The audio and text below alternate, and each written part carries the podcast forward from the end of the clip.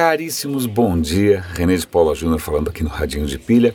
Eu não emendei. É sexta-feira, no meio aqui do feriado, mas tinha algumas notícias aqui interessantes. Eu achei que valia a pena não emendar e compartilhar com vocês algumas coisas que eu achei por aqui. Hoje, no Estadão, o Pedro Doria, que eu respeito bastante, um jornalista bárbaro, né, com uma história muito legal em, em termos de tecnologia. Aliás, eu vou até dar link por uma conversa que eu tive com ele é, sobre o histórico dele na internet, etc. e tal, num, num, projeto que eu fiz chamado Guia dos Perplexos. Se vocês quiserem dar uma olhada na conversa, foi Bárbara, está ali na íntegra. O que acontece? O Pedro Doria tem um artigo hoje no Estadão comentando de uma loja da Amazon onde não tem funcionário nenhum. É uma loja física.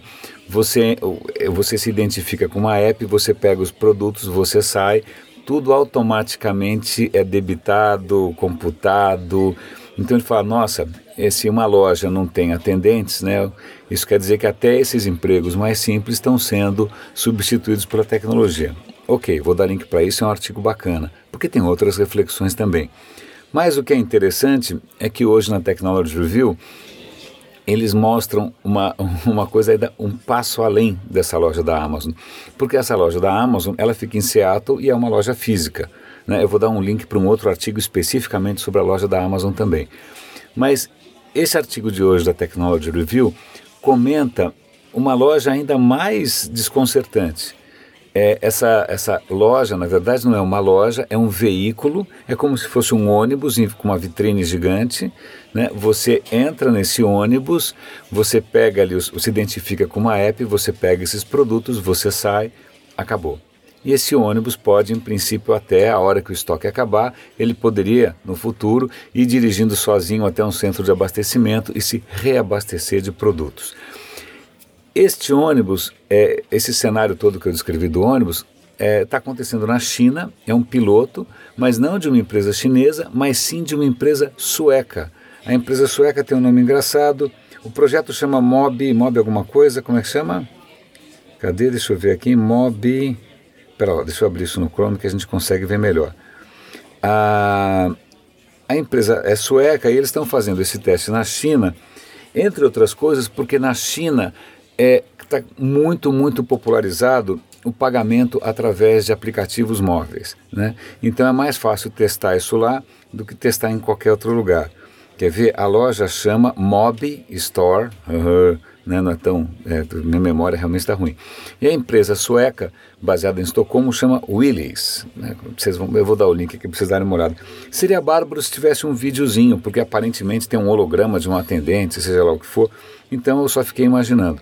Mas isso para mostrar que não é só uma questão de né, do, dos próprios atendentes terem, estarem sendo substituídos por máquinas, mas também das próprias lojas físicas estarem ameaçadas aí por uma versão varejista do food truck, né? Para uma loja, imagina, você tem uma loja para um ônibus na frente da sua loja em que as pessoas podem comprar. Bom, é, é, é interessante é interessante. É, é, realmente é metade interessante, metade desconcertante. E falando em termos de desconcertante, tem um artigo bastante interessante aqui sobre um, uma, uma coisa que aconteceu num teste do Facebook que deixou todo mundo meio é, é, surpreso. Eles colocaram duas inteligências artificiais, dois bots, para conversar um com o outro. Para o quê? Para negociar e eles descobriram que os bots sim são capazes de negociar super bem. O que eles não podiam imaginar é que muito rapidamente esses bots desenvolveram uma linguagem entre eles. Eles criaram uma linguagem de comunicação entre eles para a coisa se tornar mais eficiente. Vamos lá. É, robôs inventando a própria língua, isso é parece coisa de ficção científica. Eles não dão muitos detalhes, não dizem ah, qual é o, o que, que eles querem dizer exatamente com uma nova língua, mas é curioso que isso tenha emergido, isso tenha surgido, né, sem que ninguém tivesse programado. Então, esses desdobramentos imprevistos é que são para deixar qualquer um de cabelo em pé. E aí, só para avançar um pouco mais nessa história, o Google está dando um passo. Perdão, estou com um pouco de problema na garganta. O Google está dando um passo extremamente interessante na direção da inteligência artificial. A questão é a seguinte: eles estão mudando o algoritmo para capacitar uma coisa que é chamada de raciocínio relacional. Raciocínio relacional. O que acontece, a partir de agora, essa inteligência artificial do Google, em princípio, ela consegue não só entender isso é um gato, isso é um cachorro, mas ela consegue entender a relação entre os conceitos. Tá? Esse é um, um fundamento né, do pensamento humano, é a gente ser capaz de relacionar conceitos. É um grande passo, porque ela passa, vai identificar uma foto, então não só ela vê que é um gato e um cachorro, quer dizer, reconhecer objetos, ela já reconhece, mas ela vai entender que o cachorro está perseguindo o gato. Né? Ela vai começar a criar relações e armazenar informações sobre as relações entre conceitos. Isso aumenta imensamente a capacidade de, de, né, de a eficiência, a eficácia de um algoritmo desses. No artigo, alguns especialistas falam: calma, isso não quer dizer que ela já tenha, já esteja próxima da consciência humana, porque a gente ainda tem outras faculdades que eles não desenvolveram ainda. Por exemplo, a questão de combinar novos conceitos num novo conceito. Né? Essa capacidade ainda ninguém programou.